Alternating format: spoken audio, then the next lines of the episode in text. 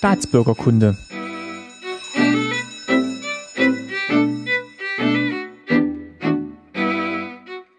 Folge 22, schönen guten Tag. Mein Name ist Martin Fischer und ich freue mich, dass ihr wieder zuhört bei Staatsbürgerkunde.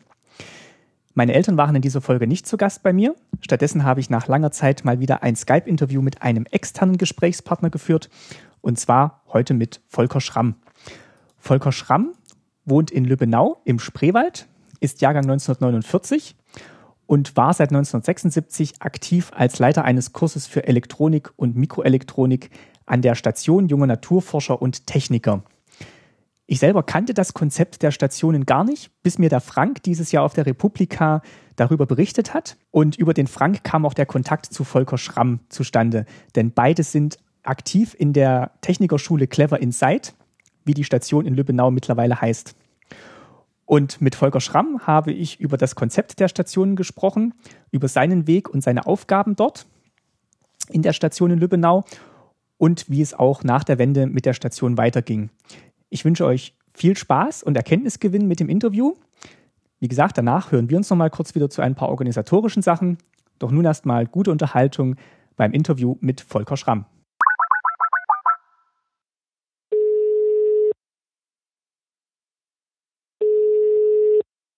Dann begrüße ich äh, bei Staatsbürgerkunde Volker Schramm. Schönen guten Abend. Oh. Staatsbürgerkunde habe ich nie gehabt. Ähm, ich auch nicht. Also da war ich, da war ich noch zu jung. Da war ich, äh, das war noch keins meiner Fächer. Schönen guten Abend. Aber schönen guten Abend. Wissenschaftlichen Kommunismus und historischen Materialismus, sowas habe ich auch gelernt. Ja, das hat mein Papa auch erzählt. Das waren alles so berühmte Fächer, die man dann, ähm, die ja. man dann so hatte. Ja, das kommunistische Manifest auswendig lernen. Aber das sitzt heute hoffentlich nicht mehr. Ich erwische Sie heute Abend in der ähm, Technikschule Clever Insight in Lübbenau. Jawohl.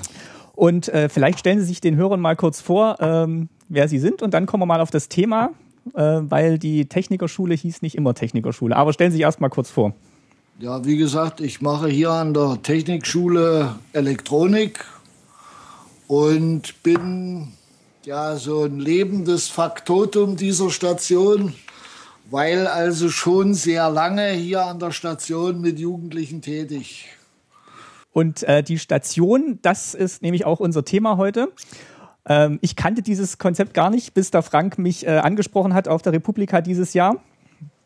Und dann habe ich mich mal ein bisschen damit beschäftigt und das ist eigentlich, äh, fand ich ein ganz spannendes Thema und äh, habe dann mit ihm ein bisschen hin und her äh, korrespondiert und ähm, ich, ja, schön, dass ich Sie jetzt quasi als äh, ja, äh, Zeitzeugen der Station äh, in der Sendung habe. Vielleicht können Sie mal kurz erklären, was denn die Stationen waren, also wie es die gab und wo es die überall gab. Also in jeder größeren Stadt waren eigentlich diese Stationen, die waren angelegt bei den Schulämtern. Äh, hier waren hauptamtlich Leute beschäftigt, meistens Lehrer, die aus irgendeinem Grund dem Schuldienst nicht mehr 100 Prozent zur Verfügung standen, blind, taub oder ähnliches. Oder vielleicht auch Zeit hatten einfach noch am Nachmittag? Nee, also die hauptamtlichen Leute, die hier gearbeitet haben an der Station, das waren alles Lehrer. Okay. Und zusätzlich kamen also Leute, die in bestimmten Fachgebieten tätig waren und haben dann am Nachmittag Arbeitsgemeinschaften gemacht oder geleitet. Und ich bin also 1976 von einem ehemaligen Erzieher, den ich in der Lehre 1965 bis 67 kennengelernt habe, der wusste, ah, der Schramm, der macht was mit Elektronik und den könnten wir hier gebrauchen. So einen elektrischen haben wir noch nicht. Das heißt, Sie waren kein Lehrer, Sie sind dann, haben eine technische Ausbildung als Elektriker gemacht und sind über diesen Weg zur Station gekommen. Ja, ich habe also, wie gesagt, einen Beruf gelernt im Kraftwerk Lübbenau, was es nicht mehr gibt. Bin äh, danach zur Armee und danach zum Studium. Und nach dem Studium bin ich in die Berufsausbildung als Ausbilder eingestiegen. Mhm. und habe also einen Fachingenieur Automatisierungsanlagen und das war ja auch elektrisch. Das war also wichtig für mich, dass ich da in die elektrische Richtung gehe. Und der wusste also jetzt, der Schramm, der kann da was mit den Widerständen anfangen und der hat mich ausgegraben und gefragt, ob ich hier anfangen würde. Und da haben Sie gesagt, jawohl, mache ich mit. Genau so ist das. Ich habe gesagt, mache ich mit die, der Name, der komplette Name ist ja Station junger Naturforscher und Techniker. Also dieses Konzept, dass man wirklich äh, Jugendliche abseits der Schule dann wirklich noch in diese ähm, Naturwissenschaften einführt, war dann eigentlich auch schon das Programm der verschiedenen Stationen. Ja, also hier sind zeitweise bis zu zehn Arbeitsgemeinschaften gelaufen. Das ging von Biologen, Aquarianer, also die hier mit toten Fischen gespielt haben. Dann haben wir Holzmodellbau gehabt, also auch ganz hochwertige Sachen, die also Modelle für den Zoo in Berlin, nee, ja, Zoo, nee, Tierpark, was ist in, in, im Osten? Ich glaube, Tier, Tierpark, oder? Tierpark. Tierpark. Zoo ist im Westen und Tierpark im Osten. So. Date der Date ist ja auch so ein DDR-Faktotum. Der war ein paar Mal hier und hat mit den Leuten hier die Modelle abgesprochen. Wir haben Metallbau gehabt, da wurden Autos gebaut, mit denen sind die Jugendlichen dann hier im Bereich gefahren. Höhlenforscher hatten wir, die sind zur Exkursion gefahren und wie gesagt, Foto und Elektro, das war so das ganze Spektrum so in etwa.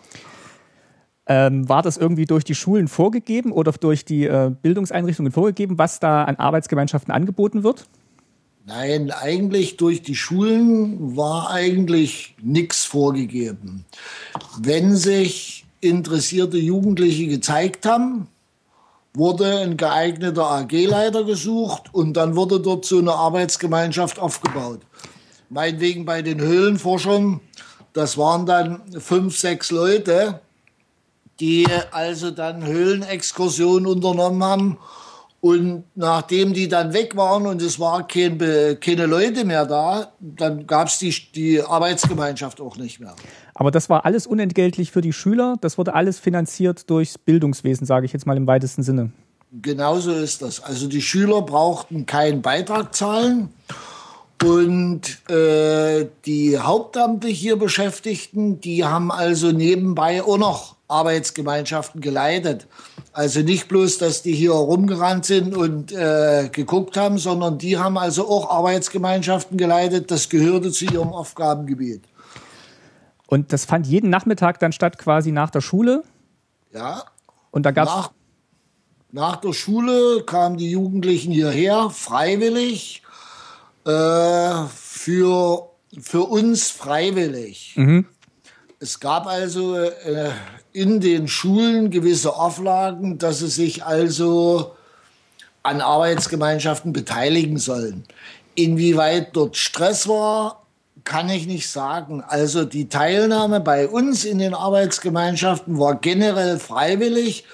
Wer nicht freiwillig kam, ist auch nie lange geblieben. Wenn ich also ihn dorthin schicke und sage, du musst das machen, ja, der war nicht lange da. Das heißt, es baute dann auch nicht so auf dem Schulstoff auf. Das war dann quasi da, wo Interesse bestand, da gab es dann diese Arbeitsgemeinschaften, aber es war jetzt ja. nicht, ähm, hier geh mal in die Arbeitsgemeinschaft, dann verstehst du den Stoff auch in der Schule besser. Das ergab sich dann quasi dadurch. Das, das war ein Effekt, der äh, eingetreten ist, aber das war nicht zur Unterstützung des Unterrichts. Wir hatten also auch keine ja, Bildungsziele. Äh, in, in, in fester, vorgeschriebener Form. Wir haben hier eigentlich locker und äh, in entspannter Form an Projekten in den einzelnen Arbeitsgemeinschaften gearbeitet. Sind Sie da freigestellt worden von Ihrer Arbeit, wenn Sie dann in der Station waren, oder haben Sie das dann nach äh, Feierabend gemacht? Das war nach Feierabend. Also die Arbeitszeit bei mir ging, weiß ich nicht, bis 15.30 Uhr. Und ich habe dann meistens so gegen fünf angefangen im Sommer. Äh, Im Sommer um sechs manchmal oder im Winter um fünf, je nachdem, wie die Jugendlichen auch konnten. Das haben wir auch mit den Jugendlichen abgestimmt. Das war nach der Arbeitszeit. Ich bin allerdings, das muss ich sagen, zu sogenannten Spezialistenlagern, nannte sich das. Das mhm. war einmal im Jahr in den Schulferien. Dort trafen sich aus verschiedenen Arbeitsgemeinschaften, also aus verschiedenen Stationen, mhm. zum Beispiel die Elektroniker. Und wir haben dann ein Elektronik-Spezialistenlager gemacht. Und da bin ich vom Betrieb freigestellt worden. Da brauchte ich also nicht meinen eigenen Urlaub nehmen. Und verschiedene Stationen DDR-weit, die trafen sich dann an einem Ort im Sommer? Ja, also nicht unbedingt DDR-weit. DDR-weit hatten wir, glaube ich, ein Lager mal. Aber das war so Bezirk, also im Bezirk Cottbus damals. Mhm. Gab es ja Lauchhammer, Senftenberg, überall gab es ja diese Station junger Techniker und Naturforscher. In Senftenberg weiß ich, da gab es das Pionierhaus. Und da waren die Arbeitsgemeinschaften also an dem Pionierhaus angesiedelt und wir haben dann auch in dem Pionierhaus geschlafen oder in der Schule geschlafen und haben dann dort die Werkräume genutzt, je nachdem, wie das organisiert wurde. Das wurde auch vom äh, Schulamt, also vom Kreisschulrat nannte sich das ja, unterstützt, dass also diese Spezialistenlager durchgeführt werden konnten. Das ist ein ganz schön großer Aufwand, der da betrieben wird, um A, dieses Netz an Stationen zu betreiben und dann auch wirklich noch darüber hinausgehend solche Treffen zu organisieren. Also wenn man das, ja. wenn man das jetzt mit um, heute vergleicht, dass dann wirklich so ein dichtes Netz an so Arbeitsgemeinschaftsräumen zur Verfügung gestellt wird mit äh, Personal, das ist schon eine tolle Sache eigentlich. Ja, war zu DDR-Zeiten kein Problem. Ich hatte jetzt nämlich auch noch mal mit meinem Papa gesprochen und es gab tatsächlich in Weida auch äh, eine Station. Ich wusste gar nicht, dass, oh. wo die da war. Aber er sagt doch, also er war da auch als Lehrer ein, zwei Mal, glaube ich, aber nur ähm, als, äh, ich glaube, als ähm, Aus, äh, Aushilfe dort. Aber gab es mhm. tatsächlich auch in Weida. Ja, also hier sind auch Lehrer hergekommen mit Schulklassen. Das haben wir also auch organisiert, dass die dann hier mal irgendwie so Nachmittag was gemacht haben. Das ist also auch passiert. Ansonsten haben wir eigentlich hier keine Lehrer gehabt. Also hier in dem Bereich, wir hatten die pädagogischen Fachkräfte, die hier an der Station hauptamtlich angestellt waren. Das waren meistens ehemals Lehrer. Aber die Arbeitsgemeinschaften, das lief mehr über das Ehrenamt. Ja, ein Lehrer kann eben nur Ferien machen und sterben. also, äh, ja, denen fehlt ganz einfach die, die, praktischen Fähigkeiten. Die können zwar viel Theorie, aber ein richtiges Loch bohren kann ein Lehrer nicht. Das ist ja auch so schön, dass man dann wirklich halt Leute aus der Praxis dann da mit äh, reinbringen konnte. Und äh, nannte sich das tatsächlich auch Ehrenamt in der DDR schon oder war das dann mehr so, dass man sagt, ja, wäre ja, schön, wenn du da mitmachst oder lief tatsächlich unter Ehrenamt? Das lief über Ehrenamt. Wie gesagt, wir haben als äh, Arbeitsgemeinschaftsleiter eine, ja, wie nannte sich das zu DDR-Zeiten, eine Aufwandsentschädigung gekriegt ich glaube, das waren 3,50 Mark für, für eine Stunde. Das waren dann im Jahr, weiß ich nicht, wie viele Stunden das da waren, kann ich nicht mehr sagen. Also äh, ein minimales Entgelt dafür, dass wir hierher gekommen sind. Aber, das hat es zu DDR-Zeiten auch gegeben. Aber der Spaß an der Sache war wahrscheinlich mehr im Vordergrund als jetzt die finanzielle Entschädigung. Auf jeden Fall. In welchem Alter waren denn die Schüler, die da kamen, die Schülerinnen? Also ich habe Schüler gehabt, die sind so ab der vierten Klasse gekommen. Was ist das? Wie alt sind die dann? Das ist mal so 10, 11? Ja, ab 11 und sind bis äh, zur zehnten Klasse geblieben. Und ich habe also auch welche gehabt nach der Wende, die sind bis zum Abitur geblieben, bis sie dann zum Studium weggegangen sind. Wer einmal bei Schrammi Blut geleckt hat und sich die Finger verbrannt hat, ist nicht mehr gegangen. Das heißt, da hat die Pubertät dann auch kein großes Loch gerissen, dass dann mit 14, 15 die äh, Kinder gesagt haben, ach, jetzt äh, interessiert mich aber jetzt andere Sachen. Nee, eigentlich nicht. Also die, die hier das freiwillig machen, habe ich so den Eindruck, die sind weitergekommen. Die haben dann mal die Freundin mitgebracht. Das ist also Uni das Problem. Oder den ja, Mädels hat man weniger. Okay. Also die, die Mädels haben, ja gut, nicht so sehr die, das Interesse an der Elektronik, Elektrotechnik. Äh, ich hatte, glaube ich, in der ganzen Zeit, was ich hier bin, glaube ich, insgesamt vier Mädchen gehabt. Aber vielleicht, was weiß ich, wenn ich die alle zusammenzähle, sind das 200, 300 Kinder gewesen, die bei mir jahrelang hier äh, gearbeitet haben. Zu DDR-Zeiten haben wir also auch noch uns um die Berufswahl gekümmert. Das ist also ein schönes Beispiel. Ich habe als AG-Leiter ein, ja, einen Brief geschrieben, ganz einfach einen Brief, den er mit seiner Bewerbung in Frankfurt oder abgegeben hat. Er wollte Elektronikfacharbeiter werden. Und ich habe als AG-Leiter also da einen kurzen Brief geschrieben, dass er also schon jahrelang hier an der Station sich mit Elektronik beschäftigt. Er ist angenommen worden. Das ist ja das ist eine tolle Sache. Hat, ähm, war, das, war das generell gut angenommen oder begehrt, da in der Station zu sein, in, in einem ganzen Jahrgang oder waren das dann immer nur so ein, so ein kleiner Prozentsatz? Hat man da so ein Gefühl gehabt, wie viele da jetzt aus dem Jahrgang immer in die Station gekommen sind? Das ist ja, das ist ganz unterschiedlich. Eigentlich, eigentlich läuft das mehr über Freunde und ähnliches. Ich habe also Jahrgänge gehabt, da sind zwei Kumpels gekommen, die haben zwei Kumpels mitgebracht und dann war meine AG voll, weil äh, die waren wie Pech und Schwefel und sind die ganze Zeit gekommen. Da gab es dann zeitweise drei Elektronik-Arbeitsgemeinschaften, weil so viel Bedarf da war.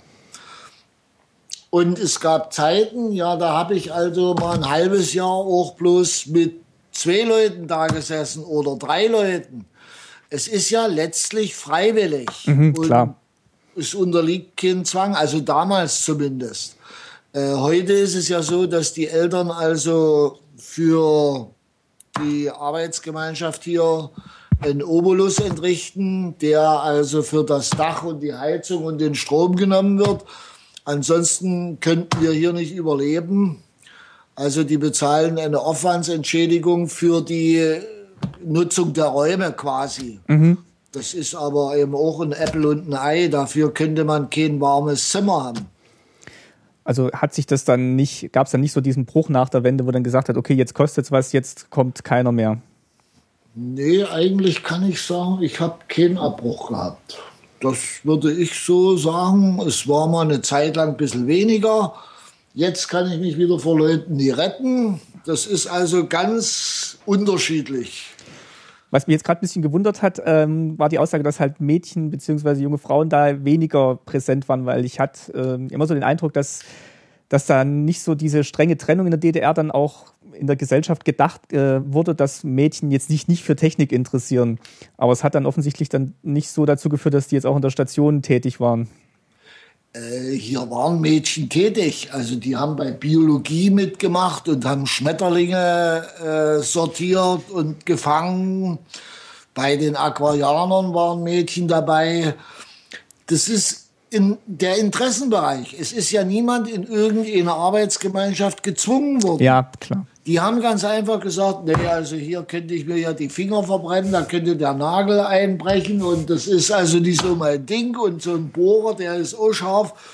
Ich gucke mir das mal eine Weile an. Aber, und, und wenn es passt, äh, mache ich weiter? Mache ich weiter und dann haben die eben besser gesagt, nee, also das Biologie, das gefällt mir besser.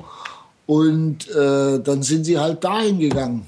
Weil, also, Gerade weil heute ja auch die Diskussion dann immer noch ähm, zirkuliert, wie bringt man Mädchen, junge Frauen in technische, in naturwissenschaftliche Berufe? Und eigentlich gibt es ja da wirklich ganz einfache Konzepte, wie das jetzt in der Station oder der ähm, Technikschule, wo es über so einen vielleicht auch spielerischen Weg mit der AG vielleicht ein einfacher Einstieg bildet, als wenn man jetzt sagt, du musst, weil wir brauchen dich später. Und es soll ja eigentlich auch Spaß machen, was man in den Bereichen macht.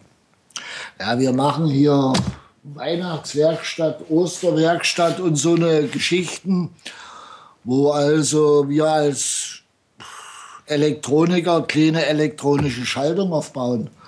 Da habe ich äh, jede Menge Mädchen. Und ich hatte also dieses Jahr auch eine Zeit lang ein Mädchen, aber irgendwie ist dann das Interesse abhanden gekommen, naja, und dann kommt sie nicht mehr. Ähm, noch eine andere Frage hätte ich gehabt. Gab es das eigentlich schon, als Sie äh, Schüler waren oder Jugendlicher waren oder kam die Station erst äh, später auf? Oder wann ging denn das los? In welchem Jahrzehnt? Hm, das ist schwierig. Also ich kenne es als Schüler, wie ich in die Schule gegangen bin, von 55 bis 65 kenne ich es nicht. so eine Station. Aber ich bin in meiner Schulzeit zu den Amateurfunkern. Mhm. Zu den Amateurfunkern. Bei uns in der Heimatstadt war ein Amateurfunkclub über die GST. Die GST ist, ist was?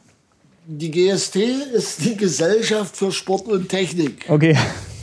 Äh, das ist also auch, ja, es war mal gedacht als gesellschaftliche Organisation, wo man sich sportlich betätigen kann. Wenn ich also Segel fliegen möchte, konnte man sich als DDR-Bürger kein Segelflugzeug kaufen weil das ein bisschen teuer war. Aber die GST hat Segelflugzeuge gehabt. Und das war der Anfang der GST. Amateurfunk lief also auch über die GST. Und die GST ist aber im Laufe der DDR mehr oder weniger zu so einer paramilitärischen Organisation geworden. Aha. Also alle, die bei der Nationalen Volksarmee Pilot werden wollten, haben bei der GST das Segelfliegen gelernt. Und waren quasi auch äh, angehalten, das zu machen? Oder ja, man, man wusste schon, wenn man das machen will, dann muss man zur GST gehen? Ja, das war im Prinzip, haben die sich zur Armee verpflichtet und dann haben die gesagt, wenn du deine Verpflichtung unterschrieben hast, dann äh, gehst du zur GST, die bringen dir schon mal die Grundlagen des Fliegens bei. Okay. Also das ist im Laufe der DDR bis zum Ende zu immer mehr zu so einer paramilitärischen Organisation geworden. Äh, und es gab noch den Hobbybereich, Amateurfunk und auch Taucher und so. Aber eben, wie gesagt, das war immer die Ausrichtung. Die Amateurfunker hatten dann die Aufgabe, die Lehrlinge innerhalb der vormilitärischen Ausbildung äh, mit den militärischen Gegebenheiten der Funkgeschichten auseinanderzusetzen, mhm. jetzt in unserem Bereich. Da waren die Stationen aber frei von, von dieser ideologischen Einflussnahme. Die hat man dann einfach äh, machen lassen. an der Station hat es hier so eine Sachen nicht gegeben. Also wir waren da eigentlich befreit davon. Das heißt, nicht ganz befreit, die Station war ja dem Kreisschulrat, so hieß der zu DDR-Zeiten, unterstellt. Und dem Kreisschulrat waren auch die Lehrer unterstellt, die, äh, wie hießen das, die äh, vormilitärische. Ah, ja, ähm, äh, das hat mein Papa erzählt in der Schulfolge, mir fällt es aber jetzt auch gerade nicht ein. Das waren, ähm, also. Ah, die, die mussten praktisch so 14 Tage marschieren und machen und so weiter und so fort. Jugendlage, Kreisjugendlage, irgend sowas? Nee. Aber ich, ich erinnere es mich. es war nicht vormilitärische Ausbildung. Das war in der Lehre. Wehrerziehung. Wehrerziehung, genau. Ja. Ah, Al Alzheimer ist noch nicht da. ja, aber ich, wie gesagt, ich wusste es auch gerade nicht. Und der Bereich Wehrerziehung, der war auch dem Kreisschulrat unterstellt. Und ich habe dann nach der Wende von der Station einen Original-Trabant Kübel der Nationalen Volksarmee gekauft für 500 Mark D-Mark. Für 500 D-Mark habe ich einen Trabant Kübel gekauft. Der war bei diesen Wehrlagern mit eingesetzt Mhm. Und äh, hier an der Station, das waren alles alte Leute, die konnten mit dem offenen Kübel, den haben die als Dienstfahrzeug gekriegt. Die konnten damit nicht anfallen. Die sind, da haben immer Schnuppen gekriegt. Da habe ich gesagt, da kaufe ich den. Und das ging. Also da gab es dann schon die Verbindung, aber es ist jetzt nie jemand gekommen und hat gesagt, also, ähm, nee, macht mal mehr für Nachrichtentechnik im Feld, äh, weil das brauchen die nee, später vielleicht, wenn sie zur NVA gehen oder so. Nee, nee also die Beziehung gab es hier zur Station nicht, dass also irgendwelche Geschichten hier äh, oft doktoriert wurden, macht man das oder macht man das. Wir waren wirklich eigentlich frei in den Entscheidungen, was für Projekte arbeiten wir.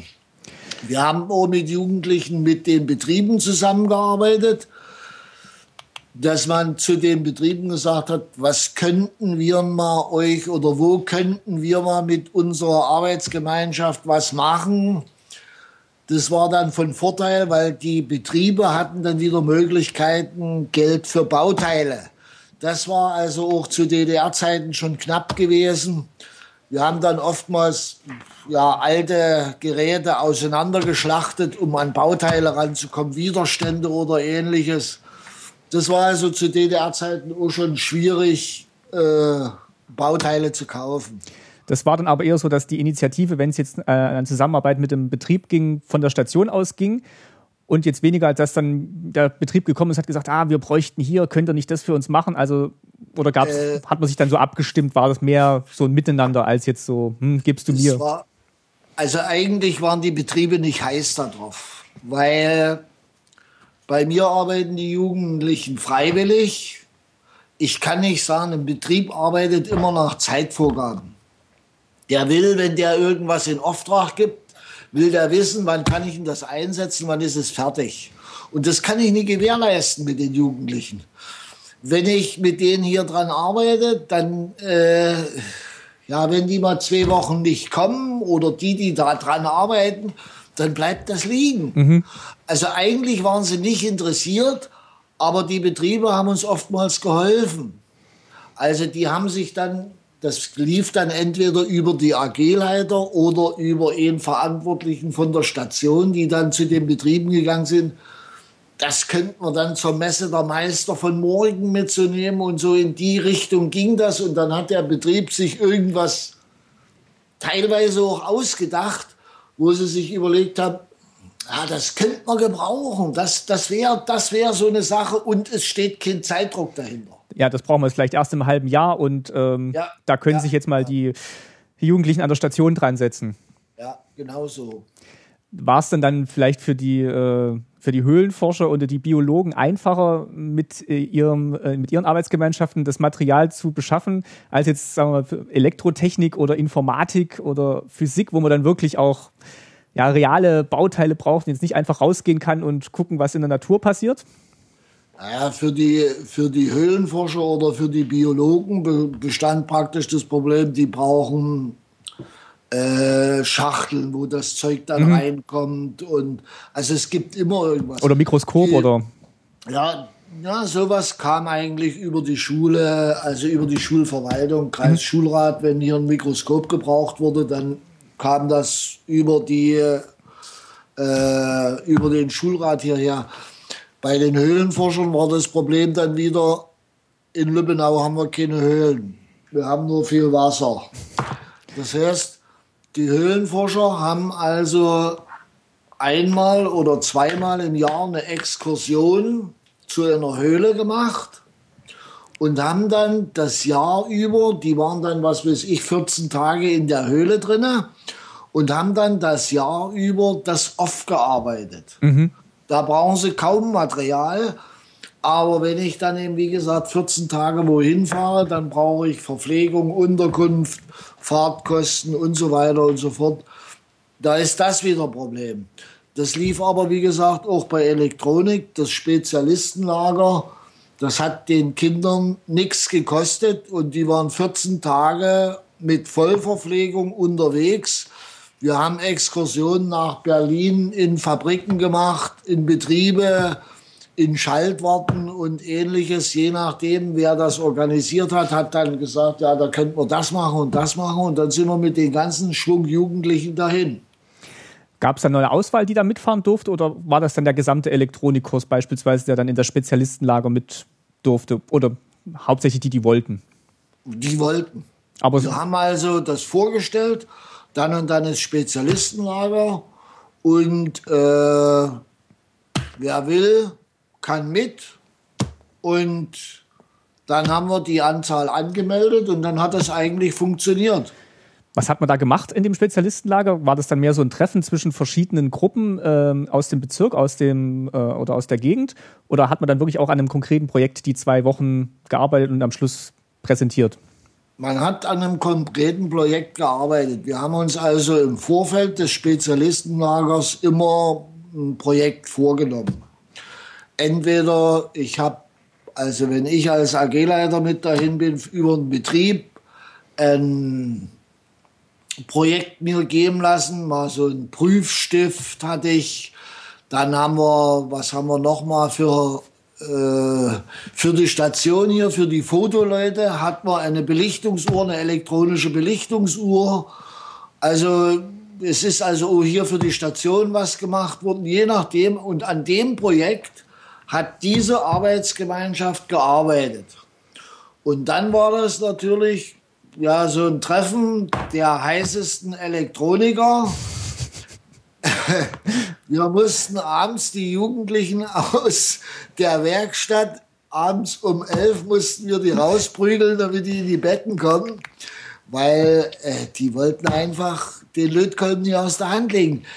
Die Jugendlichen haben also die Möglichkeit gehabt, eigene Projekte mitzubringen. Also das war jetzt nicht nur ein Zwang, ihr müsst das und das machen, sondern es war, wir arbeiten an dem Projekt und es war so viel Luft, dass jeder also auch noch seine eigenen Geschichten, er hat die Fachleute gehabt, nicht bloß wie bei der Arbeitsgemeinschaft eine Stunde oder zwei Stunden, sondern wir waren den ganzen Tag zusammen. Wenn der in die Werkstatt gehen wollte, dann ist der in die Werkstatt gegangen und hat sein Lötkolben heiß gemacht. Und wenn er baden gehen wollte, dann haben er sich gemeldet und hat gesagt, würde gern baden gehen. Dann wurde gefragt, wer will alles mit. Dann ist ein AG-Leiter mit zum Baden gegangen und die anderen haben dann in der Werkstatt aufgepasst, dass nichts passiert. Es waren immer Fachleute da. Das klingt echt, das, das klingt echt toll. Also das dann wirklich über, wie lange war das? Zwei Wochen? Dass man dann wirklich so ein. Zwei, zwei Wochen haben wir das durchgezogen. Und dann hauptsächlich in Sommerferien, denke ich mal. In den Sommerferien war das. Ja. Dass man dann wirklich auch ja, mit, mit Gleichgesinnten und dann vielleicht auch noch mit mehr Leuten aus äh, weiter entfernten Gegenden an einem eigenen Hobby arbeiten kann und mit eigenen Projekten sich austauschen kann. Also das ja. empfinde ich, glaube ich, wirklich als toll, wenn man da, wenn man dann sowas das erlebt. Also, das hat den Jugendlichen also echt Spaß gemacht. Naja, und letztlich, ja gut, die AG-Leiter sind nicht immer, also sind auf keinen Fall Lehrer. Mhm, sondern wirklich aus äh, der Praxis, das, also das aus sind, Arbeitspraxis. Ja, das sind also Leute, die zwar pädagogische Erfahrung haben, wie man mit Jugendlichen umgeht und wie man die handelt. Ansonsten wäre ich also nicht mehr, heute nicht mehr an der Station. Aber ein Lehrer geht an Kinder ganz anders ran. Und bei uns ist das also viel lockerer. Klar, der hat ja den Bildungsauftrag, wo er ja. was vermitteln muss und das muss dann am Schuljahresende sitzen. Und wenn jetzt Kinder in die Station kommen und sagen, hier, äh, wie funktioniert denn jetzt, weiß ich nicht, der Wecker oder das Radio und ähm, erklär mir das mal, dann ist es natürlich eine ganz andere Motivation, sich mit dem Thema zu beschäftigen, als wenn das jetzt im Lehrbuch steht. Genau so ist das.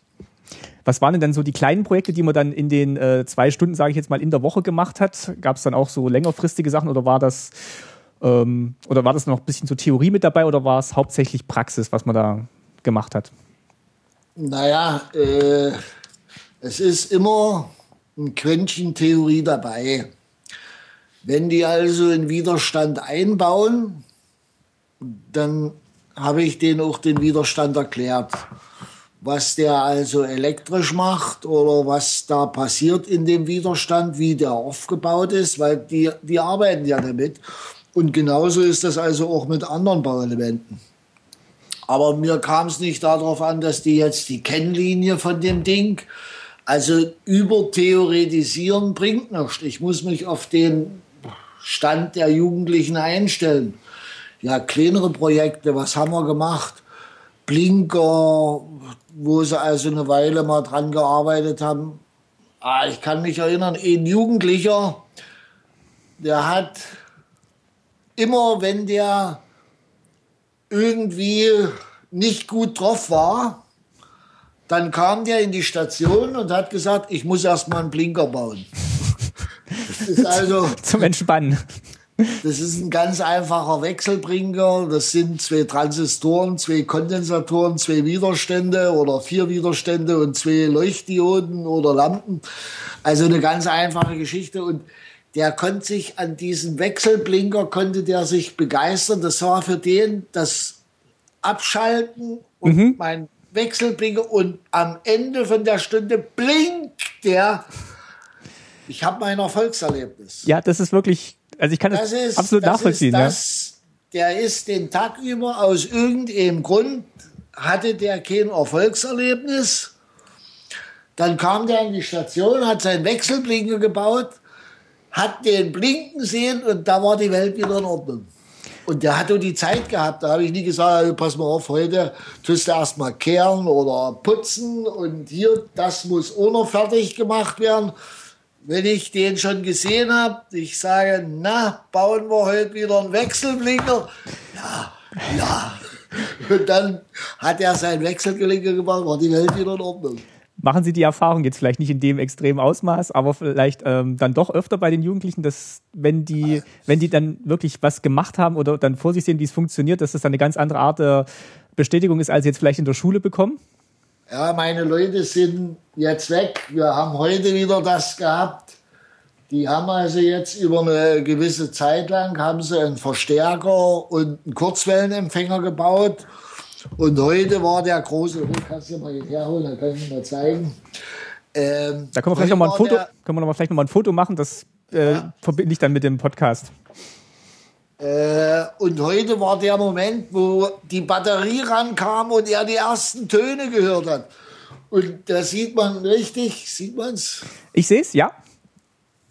Also das ist von hinten und von vorn, das ist der Kurzwellenempfänger, ist also von Jugendtechnikschule Berlin. Die beschäftigen sich so mit so einer Reißzweckentechnik. Die Leute, die wir jetzt haben, sind wie alt? 11, 12. Also da ist, na, wie gesagt, mit Leiterplatten und äh, feine Sachen langsam ranführen. Aber da können wir vielleicht mal noch, noch ein Foto machen, dann äh, bin ich das mit ein bei dem Post. Ähm. Und da hat also heute, er hat was, er hat es schon mal angeschlossen, aber da war irgendwas, ja, ja, da muss man dann nachgucken und da fehlte also eine Verbindung und da ging es nicht. Und heute, ach, da leuchten die Augen. Ja, letztlich ist es der Moment, der mich hier noch hält. Ich habe gesagt, solange wie es hier Jugendliche gibt, die Interesse für die Elektronik haben und hierher kommen, stelle ich mich zur Verfügung, bis ich Rentner bin. Dann mache ich auch Schluss. Vollrentner. ähm, jetzt würde ich gerne noch mal auf so ein paar Besonderheiten noch eingehen. Also einmal wusste ich noch, dass in den Ferien, da gab es immer so Ferienspiele. Hab dann, hat dann die Station dann immer auch für jetzt nicht äh, regelmäßige Teilnehmer was angeboten? Also einen Tag mal reinschnuppern oder einen Tag mal auf Exkursion gehen? Ja, hier gab es also in den Ferien, hier war ja auch schon zu DDR-Zeiten Übernachtung. Und dann hatten sie so ein ja, wie sagt man, Spielcafé, mhm. wo so ein paar Computerspiele waren und da konnten sie einen Tee trinken und konnten Fernsehen gucken. Und das war über die Ferienzeit also auch geöffnet. Und wir war Übernachtung, das gehörte praktisch dazu. Hier konnten also Schulklassen, na, wie heute vielleicht so ein Landschulheim. Mhm. Und die sind hierher gekommen und wenn die Interesse hatten, konnten die also auch mit der Station hier bestimmte Sachen realisieren. Elektronik war da meistens nicht dabei, aber die Biologen haben dann geführte Wanderungen angeboten für die Schüler. Und im Rahmen der Ferienspiele sind also da auch Sachen gelaufen hier an der Station. Denn die war ja hauptamtlich besetzt und die über die Ferienzeit war also hier immer jemand da.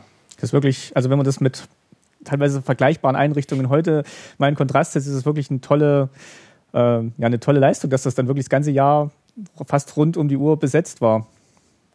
Ja, es war eigentlich rund um die Uhr besetzt. Wir haben Sommer wie Winter. In der äh, Schulzeit waren wir in den Arbeitsgemeinschaften tätig. In den Ferien haben wir keine Arbeitsgemeinschaften gemacht. Da hatten wir praktisch das Spezialistenlager. Und ansonsten sind die ja mit den Kindern, mit den Eltern dann in die Ferien gefahren. Deswegen haben wir keine Arbeitsgemeinschaft gemacht oder Ferienlager oder ähnliches. Jetzt hatten Sie vorhin noch erwähnt, die Messe der Meister von morgen. Vielleicht können Sie ja. das mal noch kurz erklären, was sich dahinter verbirgt. Ja, Messe der Meister von morgen war also, ja, wie soll ich das sagen? Äh,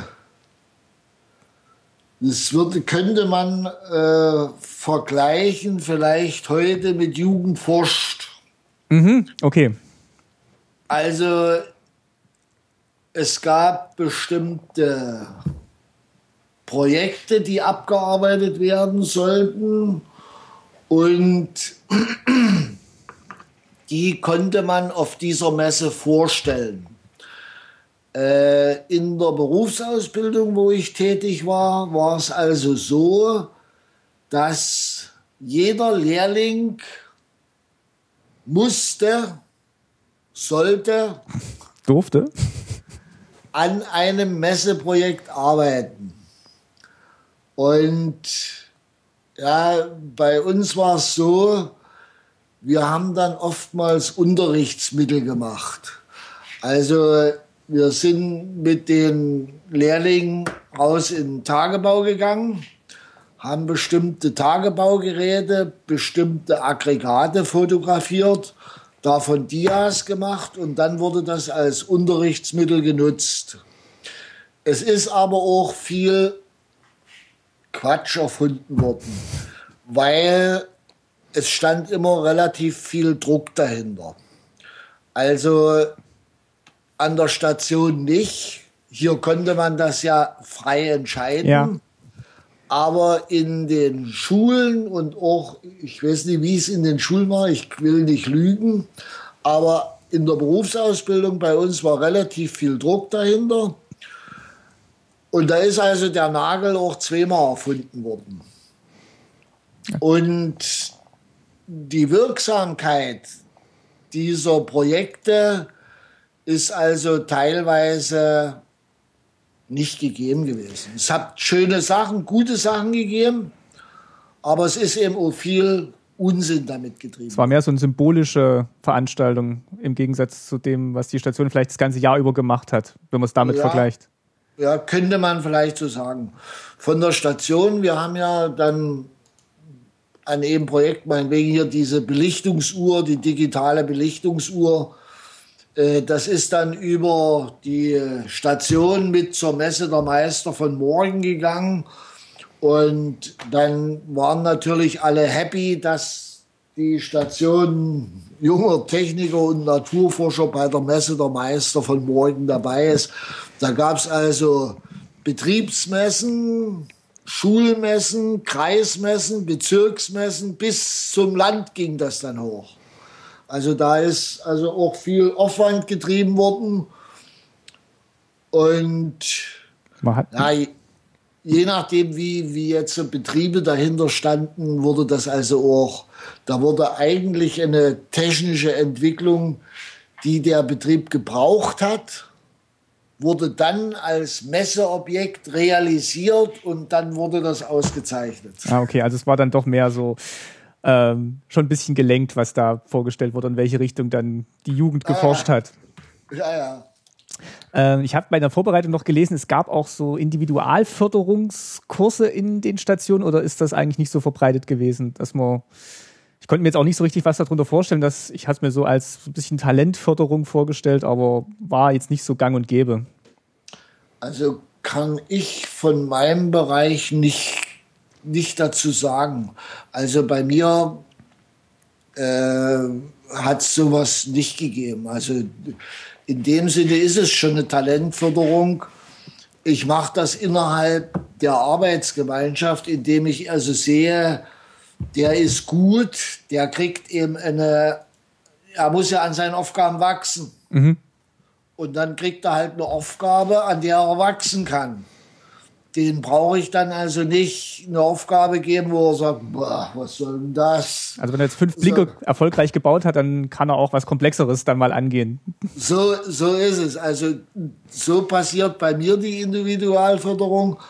Aber das jetzt so direkte Förderung, also auch zu DDR-Zeiten kenne ich das nicht, dass irgendeiner äh, Spezielles zu mir geschickt wurde, um besonders gefördert zu werden.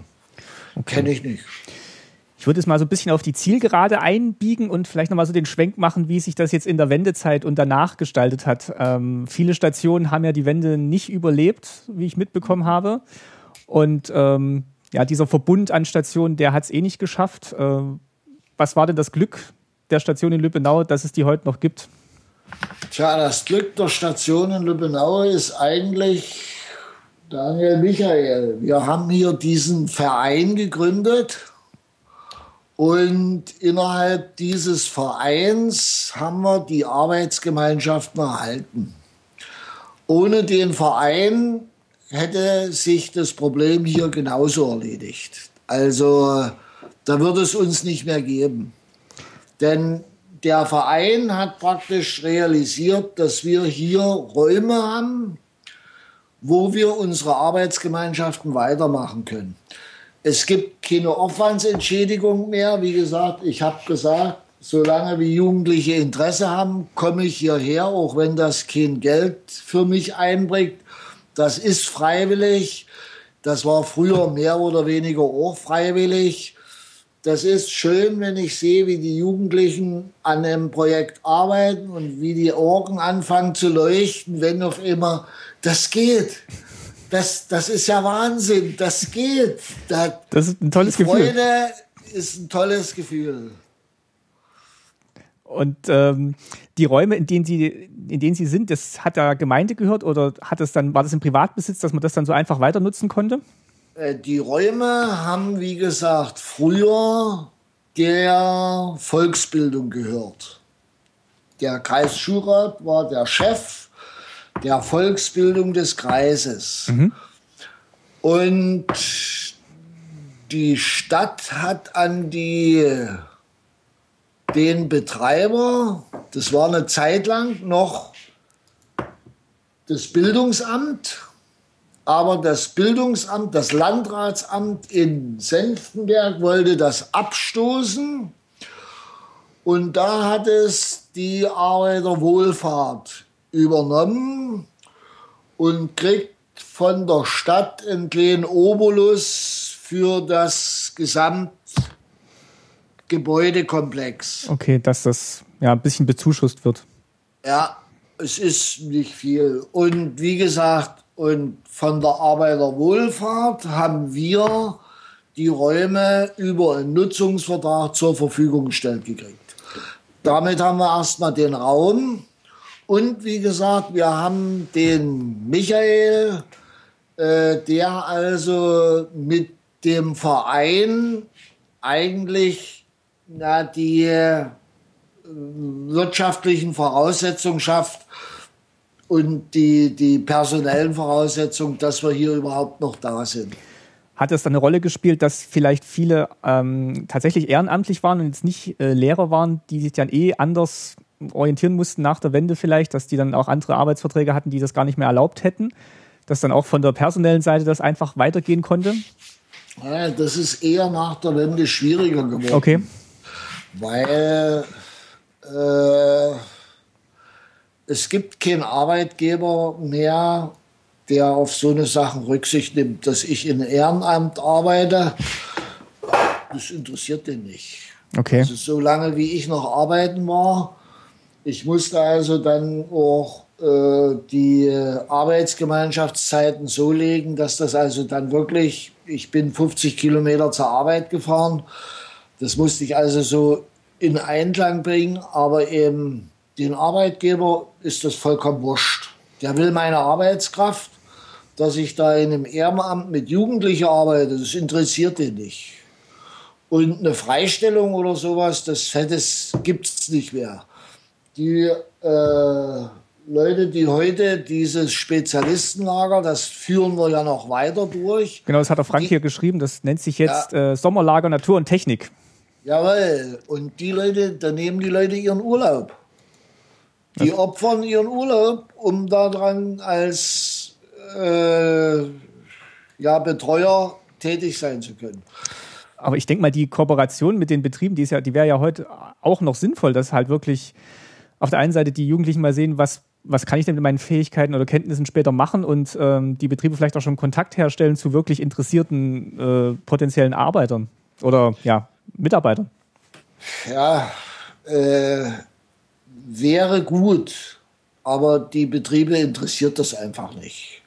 Weil, ja, es ist ein Betrieb, sagt sich, entweder ich bilde aus oder ich bilde nicht aus. Und es gibt ja viele Betriebe, die also noch nicht mal ausbilden. Ja, wollte ich gerade sagen, die bilden noch nicht mal aus. Ja. Die fangen sich dann aus dem, vom freien Arbeitsmarkt einen Arbeitnehmer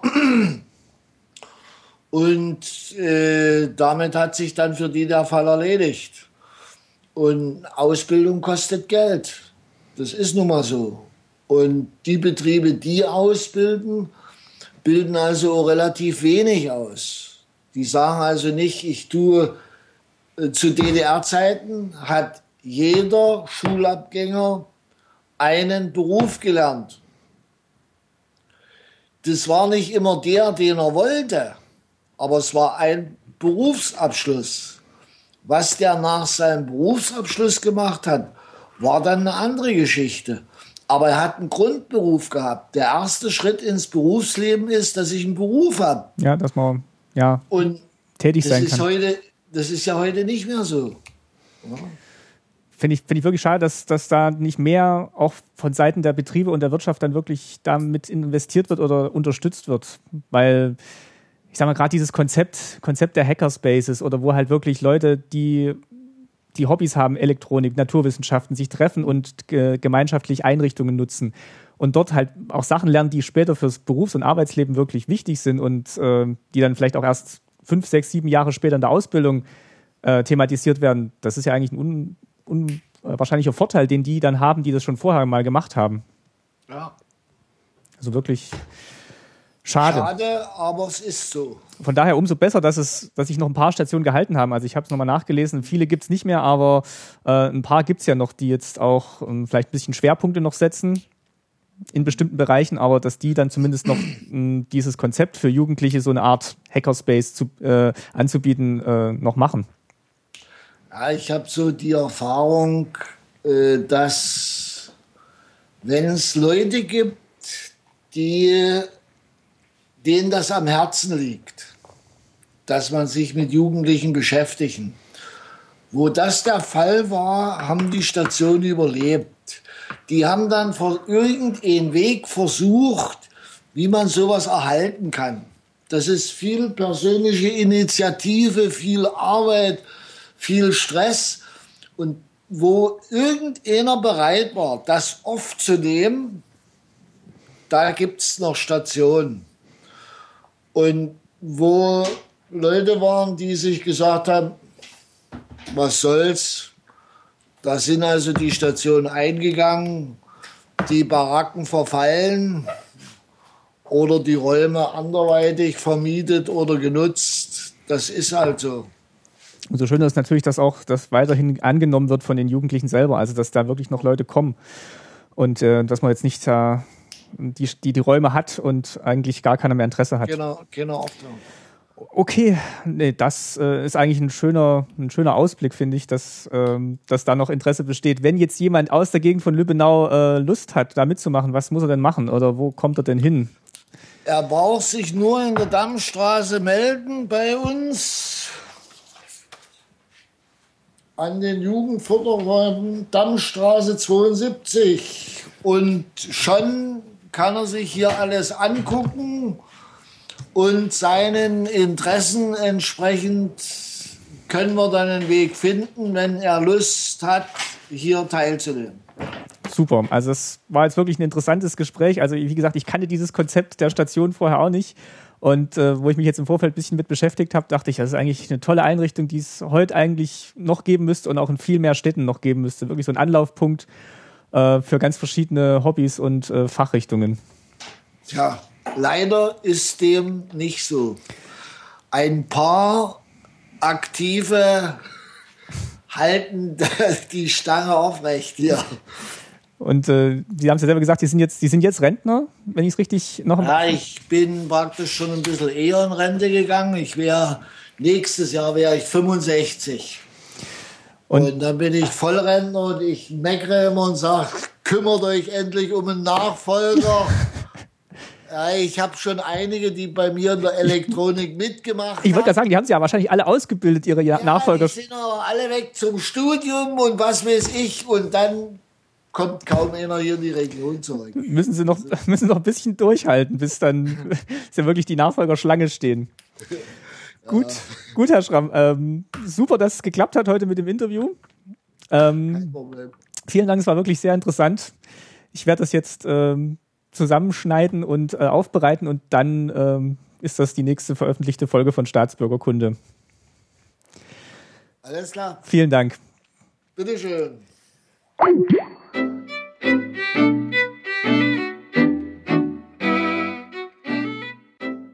Da bin ich nochmal nach dem Interview mit Volker Schramm. Ich hoffe, euch hat es gefallen. Vielleicht hat man es rausgehört, also ich finde das Konzept der Station ganz toll und auch das, was die Technikschule Clever Insight, wie die Station in Lübbenau mittlerweile heißt, macht, wirklich großartig und unterstützenswert und würde mich freuen, wenn das noch mehr Kinder und Jugendliche annehmen würden, weil das ist wirklich was, was nicht alltäglich ist und was auch über das hinausgeht, was man in der Schule lernt. Und das ist wirklich ein ganz toller Ansatz. Und wie gesagt, also ich würde mich freuen, wenn das noch viel mehr Verbreitung und Unterstützung finden würde. Ich verlinke auch nochmal die Kontaktdaten der Technikschule Clever Insight und auch die ähm, Twitter- und Up.net-Accounts von Frank, der mich äh, auf das Projekt aufmerksam gemacht hat. Also vielen Dank nochmal und vielen Dank auch nochmal an Volker Schramm, dass er sich die Zeit genommen hat, mit mir darüber zu sprechen. Bedanken will ich mich auch nochmal, auch im Namen meiner Eltern, für eure Unterstützung zu unserem Projekt. Äh, einerseits über eure zahlreichen Flatter-Klicks, das hilft uns wirklich enorm, Technik zu bezahlen, Serverkosten zu bezahlen. Also vielen Dank an alle, die auf Flatter-Buttons klicken. Das ist wirklich großartig. Und natürlich auch für eure Kommentare, die sehr zahlreich immer eingehen und äh, die Diskussion in den einzelnen Artikeln noch erweitern und ähm, ja auch auf up.net und Twitter und Facebook, wie ihr da kommentiert, Google Plus auch. Ähm, macht wirklich Spaß, das zu lesen und sich da nochmal an Sachen zu erinnern oder Sachen zu vertiefen, die wir im Podcast nur anreißen konnten. Dann habe ich noch eine kleine Überraschung, hatte ich ja beim letzten Mal schon angekündigt. Das ist auch eine Idee, die ich aus Berlin mitgebracht habe. Und zwar habe ich dort mit dem Christian von der Hörsuppe länger gesprochen und der hat ja so ein kleines, schnelles ähm, Podcast-Publishing-Tool ähm, ins Leben gerufen, den FIRZ. Mit dem kann man wirklich ganz wunderbar schnell Audio bloggen. Man spricht einfach ins iPhone, das lädt so auf Phonic hoch, es landet im Feed, also ist wirklich ganz einfach. Und da habe ich jetzt ein kleines Projekt aufgesetzt, das nennt sich die Wandzeitung. Und ich will jetzt hier auch gar nicht so viel drüber verraten. Das ist ein ergänzender Podcast zu Staatsbürgerkunde. Es gibt schon äh, die Nullnummer und eine erste Folge. Ich verlinke das nochmal, hört mal rein.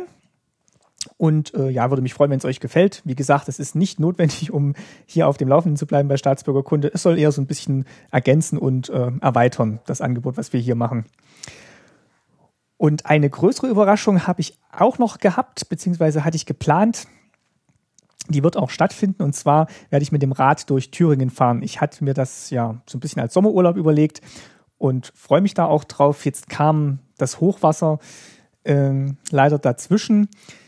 Das heißt, ich werde die Tour trotzdem machen, aber ja, ich gehe da mit gemischten Gefühlen jetzt auf äh, die Radtour und bin mal gespannt, was mich dort erwartet. In Thüringen sieht es ja so aus, als sei da das Aufräumen schon im Groß im Gange. Äh, in Sachsen, Sachsen-Anhalt, da zittern die Leute noch und natürlich auch Passau, Bayern hat es auch erwischt. Ähm, der Frank äh, auch von der Station hat bei, in Dresden bei den Aufräumarbeiten mitgeholfen. Also das finde ich wirklich ganz großartig, wenn sich da Leute bereit erklären, ähm, da solidarisch mitzuhelfen und äh, ja, mit Geld oder Sachspenden die Leute zu unterstützen, die jetzt viel verloren haben. Also wenn ihr die Möglichkeit habt zu helfen und zu unterstützen, macht das. Es gibt bestimmt genug Adressen und äh, Kontoverbindungen, wo man spenden kann oder wo man sich melden kann, wenn man bei den Aufräumarbeiten oder bei dem Schutz, wenn es jetzt tatsächlich noch neue Fluten geben sollte, unterstützen kann. Also macht das wirklich toll. Und ähm, ich wollte von der Radtour eigentlich mal so ein bisschen Audioblocken eben in, der Wand, in die Wandzeitung rein. Das werde ich auch machen. Vielleicht kann ich auch ein bisschen dokumentieren, wie das da aussieht nach der Flut und äh, euch mal so ein Stimmungsbild geben oder so ein Überblicksbild, was da passiert ist. Also meine Tour führt mich von Eisenach über Gotha, Erfurt, Weimar, Jena, Gera nach Altenburg. Los geht's am 17. Juni. Und wenn der eine oder die andere Lust hat, kann er sich ja mal melden, oder sie sich mal melden. Dann können wir schauen, ob wir da vielleicht so ein kleines Treffen äh, an, an einer der Stationen hinbekommen. Und ansonsten würde ich sagen, hören wir uns in drei Wochen wieder. Die Folge dafür ist schon aufgenommen. Und äh, ja, seid gespannt. Dann wieder mit meinen Eltern. Ich werde auch auf der Tour durch Thüringen noch das ein oder andere Interview führen, das dann später hier zu hören sein wird. Und würde mich freuen, wenn ihr dann beim nächsten Mal wieder mit dabei seid. Eine kleine Überraschung habe ich auch noch jetzt zum Schluss. Und zwar habe ich nach dem offiziellen Interview mit Volker Schramm noch ein bisschen mit äh, ihm und Frank von der Station weitergesprochen. Das setzt allerdings ein bisschen später ein, weil ich hatte zwischendurch die Aufnahme gestoppt und habe dann aber erst wieder eingesetzt, als Volker Schramm noch ein bisschen drüber erzählt hat, wie das so mit der Materialversorgung war. Also wie er an Bauteile für seinen Kurs gekommen ist. Und danach hat sich noch ein Gespräch zwischen Frank und mir entsponnen. Ähm, da geht es auch nochmal um die Station heute. Also es hat jetzt nicht direkt was mit einem Zeitzeugenbericht zu tun. Äh, aber ich fand es trotzdem ganz interessant und hänge das jetzt einfach hier hinten noch dran. Und wer das nicht hören will oder da sagt, ja, nee, ich will eigentlich nur diese Zeitzeugen den Zeitzeugenteil haben, ähm, der kann jetzt abschalten. Ansonsten mache ich jetzt für mal das kleine Experiment, dass ich die Postshow noch mitlaufen lasse. Das waren jetzt so die organisatorischen Sachen. Bedanken wollte ich mich schon mal bei der Yvonne vom Pirate Podcast und beim Ricky und dem Chris vom Folgequatsch Podcast. Die haben uns jeweils in ihren aktuellen Folgen empfohlen und es ist überwältigend zu hören, wie euch das gefällt, was wir hier machen. Also wirklich ganz, ganz toll und vielen Dank für die Empfehlungen. Es ist überhaupt großartig zu sehen, wem wir von wem überhaupt empfohlen werden. Also ganz, ganz toll. Äh, über die Rezension in Folge quatscht spreche ich mit meinen Eltern auch nochmal in der Folge, die in drei Wochen erscheint. Aber an der Stelle schon mal vielen Dank an die Yvonne, den Ricky und den Chris von äh, ja, Folgequatscht und der Yvonne, wie gesagt, vom Pirate Podcast. Bedanken wollte ich mich auch nochmal bei der Grundschule in Friedrichsfehn. Da dürfen wir ja immer das Pausenklingeln im Intro verwenden. Und jetzt geht es aber dann wirklich los mit der Postshow, viel Spaß damit und bis bald, euer Martin.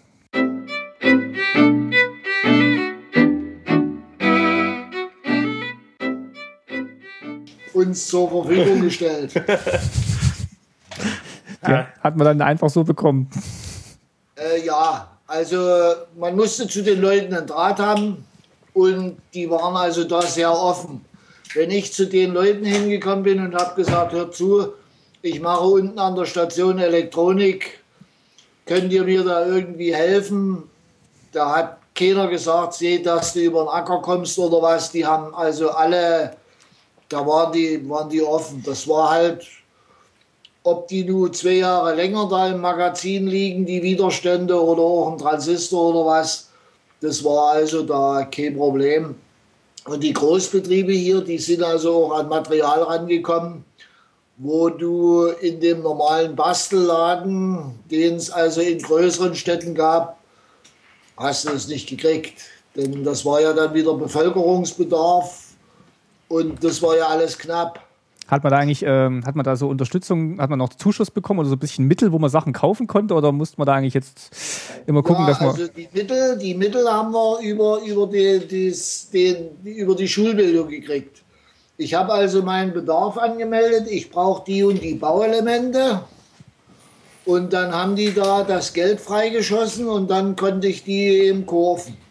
Okay. Also das hat schon funktioniert. Es war aber eben, wie gesagt, ich habe im Handel dann nie alles gekriegt. Das war dann wieder eine andere Geschichte.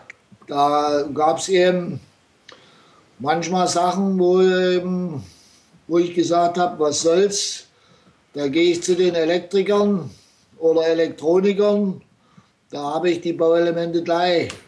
Und frag mal nach, ob die was übrig haben. Ja, genau. Und wie gesagt, wir haben also viel auseinandergenommen und Rückgewinnung gemacht und haben dann damit auch äh, gebastelt. Für so normale Spielereien musste das ja nicht das Feinste sein, das musste nur gehen. Und, und heute finanziert sich das aus den Mitgliedsbeiträgen oder gibt es da auch noch äh, so ein Etat, wo man sagt, äh, da, da gibt jetzt die Gemeinde noch was dazu? Finanzieren? No. Also finanzieren tut sich das heute ganz unterschiedlich. Sp Spenden hauptsächlich, also aus den Mitgliedsbeiträgen nicht, weil das sind 12 Euro pro Mitglied pro Jahr. Pro Jahr. Ja, das also 1 Euro pro Monat und wir sind 24 Mitglieder oder so oder 23. 27 sogar. Ah. Also darüber, darüber finanziert sich nichts. Finanziert sich jetzt, äh, also die, die, die Mitglieder, die machen halt sozusagen hauptsächlich, deswegen ist der Beitrag relativ gering, weißt mhm. du? Und ähm, man will die ja nicht noch dafür bestrafen, dass die hier arbeiten und ihre Zeit für die Kinder sozusagen investieren, für andere Kinder. Mhm. Und äh, daher sind also die Kinder bezahlen 65 Euro mehr oder so, glaube ich. So, das deckt im Prinzip aber die Betriebskosten eigentlich. Genau, das Sinne. bedeckt sozusagen die Betriebskosten und dann kriegen wir vom Jugendamt je nachdem noch 1000 Euro Zuschuss und dann jeweils pro projektbezogen. Also für Sommerlager kriegst du dann nochmal kriegst dann noch mal mhm. die Hälfte oder so erstattet. Aber da gibt's ja dann auch Mitglieds- oder ähm, Sommerlagerbeitrag, also ein Beitrag irgendwie unter 100 Euro halt. Jetzt sind es 85 dieses Jahr für alles Essen und Übernachtung und so und dann kriegst du halt nochmal. Für zwei Wochen? Nee, für eine Woche. Für eine Woche, wir okay. Machen, wir machen acht Tage. Aber trotzdem, also das sind ja also dann, acht Tage. 10 Euro am Tag, das ist ja, also mit Unterkunft und Essen, da bist du aber schon gut, da bist du schon gut dabei. Also es ist. Äh ja, genau, also wir wollen auch unter 100 Euro bleiben, damit sich halt auch jeder leisten kann. Ja. Also gerade in, ist halt nicht so die strukturstarke Region hier. Also wo, wo fahrt denn hin? Nee, also wir fahren gar nicht hin, wir machen das hier bei uns gegenüber. Ah, okay. das passt halt. Da muss man nicht wegfahren, da ist man eh schon. Ja, also wir fahren dann halt mal nach, ich, mal nach Berlin oder so ins Technische Museum Aha. oder mal ins Kraftwerk oder hier in Lausitzring. So ein Ausflug, aber ansonsten bastelst du, also es ist schon sehr, sehr optimal, dass äh, gleich hier gegenüber die Übernachtung ist. Weil dann brauchen wir nicht uns groß vorbereiten und das ganze Zeug irgendwo hinschleppen und so, sondern aber das sind dann nicht nur Kinder und Jugendliche aus dem Ort, also die könnten ja dann sonst zu Hause übernachten. Also die kommen dann von. Nee, nee, nee, nee, das nicht. Äh, aber Haupt, also ist der Kreis weil es wieder vom Kreis gefördert ist, ja. Also das mhm. ist ja mhm. das Schwierige. Das heißt, du musst halt irgendwelche Leute haben, die aus dem Kreis sind. Das sind aber so aus dem Umkreis von 30 Kilometern, 40 Kilometern so ungefähr. Also okay, aber für bis die Vororte von Cottbus kommen. Je nachdem, dann bringt halt der eine seinen Kumpel von da mit und der den von da. Aber das ist halt so, das ist schon ein bisschen ja gut, aber das Erlebnis ist ja dann auch, dass man mal vielleicht nicht zu Hause übernachtet in Ferien, sondern einfach äh, richtig, mit richtig, anderen mal ja, woanders. Vor, vor, allen Dingen können die halt, also jetzt ist es so, die können halt, wie gesagt, der Schramm hat ja auch schon gesagt, die arbeiten dann an den Projekten oder so. Wenn sie einmal dran sind, also am Anfang ist halt irgendwie so, okay, da hören sie halt so 20 Uhr auf und dann geht's halt bis irgendwie 23 Uhr wird gespielt. Was los? Du bist ja jetzt so förmlich, sonst sagst du immer Schrammi. Schrammi. Ja. Vielen Dank nochmal. Also wirklich äh, zu danken. ganz toll. Schönen Abend. Also und dann am Ende machen die halt zwei Tage durch ungefähr so, um mir Projekt zu Ende zu stellen. Cool. Das ist echt, das ist echt schön, dass das, dass das noch klappt und dass da noch Interesse dran besteht. Denk mal ja, immer. es wird immer schwieriger, aber ja wir versuchen es irgendwie. Also ich versuche es jetzt gerade auch irgendwie mit den Hackerspaces und so, das ein bisschen so, weil das ist ja im Prinzip die Richtung. Ja, das, also mir, mir kam es gleich, mir kam die Idee gleich. Ich dachte, hm, ob das jetzt zu weit aus dem Fenster gelehnt ist, aber eigentlich ist es genau das, dass das halt wirklich da, da ist die Institution, da ist so ein Ort, wo man sich treffen kann, da sind die äh, Maschinen, da sind die Einrichtungen und dann kommt man und macht's Zeug. Genau, ja, genau.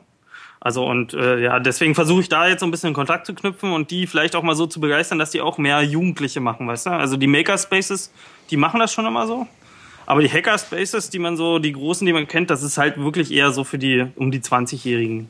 So die jetzt gerade so ein bisschen. Die sind halt irgendwie, ja. Ja, genau, das geht dann, da, da geht's dann meistens los. Also da, da trifft man dann so die Leute in den Hackerspaces, aber so, so dass da irgendwie so 12, 13, 14-Jährige da dort sind, das ist wirklich, glaube ich, eher die Ausnahme als die Regel. Ja, deswegen meine ich ja. Also das äh, versuche ich auch den anderen irgendwie jetzt mal ein bisschen beizubringen, dass es nicht schlecht ist und nicht schlimm ist. Und äh, ja, man ja auch gemeinsam an irgendwas arbeiten kann. Nee, super. Also ich hoffe, äh, Ich hoffe, du hast da Erfolg und vielleicht können wir mit der Sendung ein bisschen dazu beitragen, dass es zumindest äh, bei euch ja. noch ein bisschen populärer wird und vielleicht auch an anderen Orten mal drüber nachgedacht wird, dass es das ja schon mal gab. Also es ist halt auch gerade schwierig bei uns mit der Stadt irgendwie, warum auch immer. Also da gibt es so ein bisschen, ja, die unterstützen uns halt null, die Stadt an sich. Und warum? Tja, kann ich dir auch nicht so direkt sagen. Irgendwie längere Differenzen oder von früher irgendwas, keine Ahnung. Ja, oder auch die Betriebe, also das verstehe ich, das verstehe ich echt überhaupt nicht, dass da nicht Betriebe, also die, die gründen dann lieber ihre eigenen Initiativen und sagen, wir fördern hier und äh, Hände schütteln da, aber dass, dass da wirklich so eine bestehende Einrichtung mal unterstützt wird. Ja, aber so richtig, ja, also bei diesen Initiativen, das sind halt alles PR-Dinger, da passiert nichts. Ja, das da, ist dann da, da fließt kein Geld. Also ich habe schon versucht hier bei diesen MINT-Initiativen. Ja. Da ist auch kaum Geld dahinter. Also das ist halt schön, da wird für die Werbeagentur irgendwie 90 Prozent der Gelder ausgegeben und dann äh, wird halt irgendwie zwei sichtbare Projekte, aber das war's im Prinzip, weißt du? Also auch, äh, ich habe mal hier mit so Kindergärten, die ja auch so kleine Naturforscher oder so haben. Das geht halt auch alles von der Stadt oder von, vom Kreis aus, die da Geld reinschießen, aber echt wenig Wirtschaftsinitiativen oder ja, irgendwelche Firmen. Wie gesagt, da würde ich, da würde ich mir echt wünschen, dass das irgendwie noch ein bisschen noch abhebt. Also, dass da wirklich auch gesehen wird, was hier geleistet wird, also oder bei euch geleistet wird, auch wenn es jetzt, jetzt nicht irgendwie gleich an den Nutzen gekoppelt ist, sondern erstmal nur an den Spaß an der Sache. Ja, ja. Ja, ich meine, das hat halt auch eigentlich ja für die Firmen Vorteil. Das heißt ja immer Fach, Fachkräftemangel und ja, so. Und genau. wenn sich dann welche dafür entscheiden, ist es ja eher hier wahrscheinlich, dass sich dann welche entscheiden, halt gerade wenn du so früh anfängst. Ja, eben. Und wir sagen, also wir sagen halt irgendwie, solange sie irgendwie lesen und schreiben so ein bisschen können, zweite, ab zweite Klasse können sie auch schon herkommen. Also da können sie vielleicht noch nicht löten oder so, aber halt Holz bearbeiten oder so können sie auch schon. Ich weiß nicht, gibt es da bei euch in der Gegend äh, noch den einen oder anderen Betrieb, der jetzt äh, Elektriker, Elektroniker braucht? Also könnte ich mir schon vorstellen, dass es jetzt äh, da schon noch ein paar vereinzelt gibt oder Berlin dann spätestens. Ja, wir haben sogar große Firmen. Also ich meine, Vattenfall ist ja, und das ist gleich hier nebenan, dann äh, EMIS Electrics, die machen halt auch alles rund um Kraftwerke und so und das sind Riesenfirmen. Aber so richtig. Heikon. Ja, Heikon, Heikon ist eine riesen Bahnfirma, die Elektrik macht und Tiefbau und so von der Bahn, also für die Bahn. Aber ja, trotzdem bis jetzt schwer. Und ich meine, das Problem ist halt auch immer, es muss jemand machen. Weißt du? Ja. Und wenn da halt bloß ähm, alle arbeiten sind und dann ist halt auch immer anstrengend, dann Leute anzuschreiben und dann immer da hinten dran zu sein und so, wisst ihr? Aber das, was, also, äh, was Herr Schramm gesagt hat, ist, er, er hatte halb vier Feierabend. Das, und so kannte ich es auch von meinem Papa. Also, dass der dann wirklich halb um vier hatten die halt Schluss. Und mhm. dann hast du natürlich auch an dem Tag noch Zeit, mal was zu machen, was jetzt nicht äh, nur der Arbeit dient, sondern vielleicht auch der Gesellschaft vielleicht was bringt oder dein, deinem nächsten Umfeld, deiner Gemeinde, deinen Freunden, deinen, deinen Bekannten. Mhm. Und dass du halt nicht nur irgendwie abends um sieben da aus der Werkstür rausfällst und äh, morgens um sieben wieder rein. Ja, ja, ja. Und äh, das, das finde ich, das nimmt auch immer mehr zu, dass halt wirklich für solche Sachen wenig Zeit bleibt oder da auch dann wenig Bereitschaft dann noch ist zu sagen, jetzt bin ich aber so fertig, jetzt kann, möchte ich eigentlich nur noch meine Ruhe und mich vor den Fernseher setzen. Also ich meine, das ist halt auch bei uns gerade so das Problem, weil ähm, hier hast halt noch genug Arbeitskräfte, weißt du? Also das ist halt nicht so, es gibt halt nicht so viel Arbeit und es, die, die halt zu DDR-Zeiten ausgebildet sind, sind halt doch noch 20 Prozent Arbeitslosigkeit hier, hm. teilweise. Also und äh, da sind gut ausgebildete Leute dabei und dann sagt halt der Chef dann irgendwie, wenn du da halt ja, dann nimmt er sich halt den nächsten. Das ist halt irgendwie so immer noch das Problem, dass du, dass du zu wenig Druck auch hier hast, ja. Und wer will im Osten oder hier im Osten herkommen? Das sind nicht so viele. Das also ich hatte da mal die Diskussion, also für mich war halt auch immer, warum gehen die Jugendlichen eigentlich, oder warum, warum gehen wir weg, unsere Generation, ja, also ich, der irgendwie jetzt so 26 ist, auch schon auch die Jüngeren dann noch, warum gehen wir eigentlich weg? Und dann habe ich mir so überlegt, naja, weggehen ist, glaube ich, ganz normal irgendwie. Jeder geht weg. Mhm. Aber warum kommt man nicht wieder zurück oder warum kann, kommen andere nicht hierher? Ja, das ist, das ist eher die spannende das Frage. Das ist das Komische und ich habe darauf noch keine Antwort. Die Zeit, die Zeit hatte mal so einen Artikel über Rückkehrer in den Osten und die Beispiele, die sie da gebracht haben, das waren jetzt aber echt so Beispiele, wo ich gedacht habe, das trifft jetzt aber auch auf einen ganz geringen Prozentsatz zu. Das war einmal hier irgendwie der, der Intendant von irgendeinem Theater, dann war es ein Manager bei VW und dann war es noch eine Ärztin am, äh, also Chefärztin in irgendeinem Krankenhaus. Also jetzt wirklich so äh, erste, zweite Führungsebene in den, in den ganzen Unternehmen, also Kultur, Wissenschaft und äh, Industrie. Und. Äh, klar, dass für die das einfacher ist äh, und dass denen vielleicht auch in Anführungszeichen so ein bisschen egal ist, wo sie jetzt das, die Firma von VW leiten, kann ich schon nachvollziehen. Aber andere Leute, die jetzt zurückkommen, die kämpfen ja mit ganz anderen Sachen. Also die, die kämpfen damit, dass es keinen Kita-Platz gibt, die kämpfen damit, dass äh, irgendwie. Das, das haben wir genug. Ja, okay.